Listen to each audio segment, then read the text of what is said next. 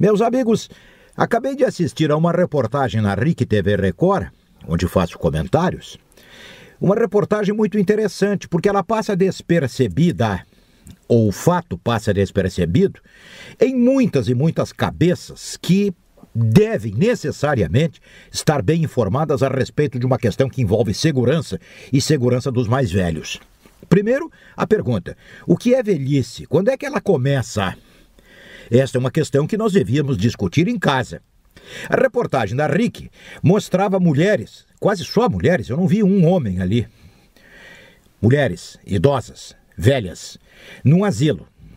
E um cuidado especial de parte dos cuidadores deste asilo, aqueles que tomam conta da vida cotidiana das pessoas internadas, a preocupação com a hidratação do corpo.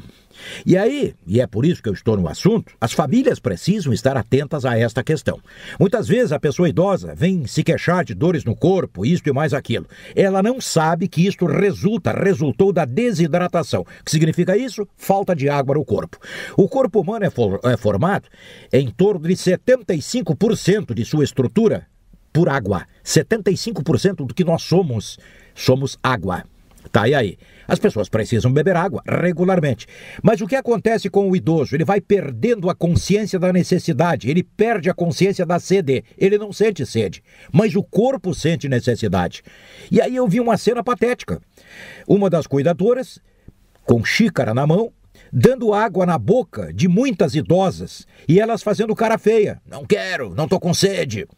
Então vejam, a ignorância de um lado e de outro lado, o trabalho, absolutamente admirável destas pessoas que cuidam das mais velhas. Mas isso acontece dentro de casa nas famílias, quando as pessoas, as mais velhas, não estão internadas, estão em casa com a família, mas não bebem água regularmente. E as pessoas que convivem com estas mais velhas não sabem, ignoram o fato de que todos precisamos, e especialmente agora com estas temperaturas mais elevadas. De repente, uma desidratação que não é é, percebida num primeiro momento, leva a pessoa para sofrimentos, internações hospitalares, isso e mais aquilo, tudo que podia ter sido evitado com a hidratação que é o bebermos água.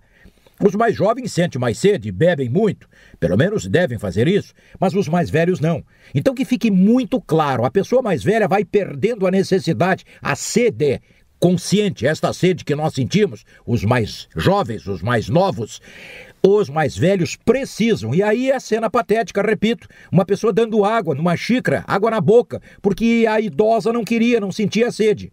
Então que as famílias fiquem avisadas. Os mais velhos não sentem sede mas o corpo sente sede. Precisam beber água, caso contrário, vão se queixar da sorte, quando na verdade o problema de saúde teve origem simplesmente no não sentir sede. Ignorância pura, nata e hereditária, mais das vezes. Estamos entendidos? Claro que não, eu perco meu tempo com isso, porque muita, muita gente ouve e diz assim: ah, que interessante, ah, e fica assim. E a vovó lá na cozinha. Ah, a vovó sabe cuidar dela. Tu vai envelhecer um dia, bisca. É isso e até a próxima.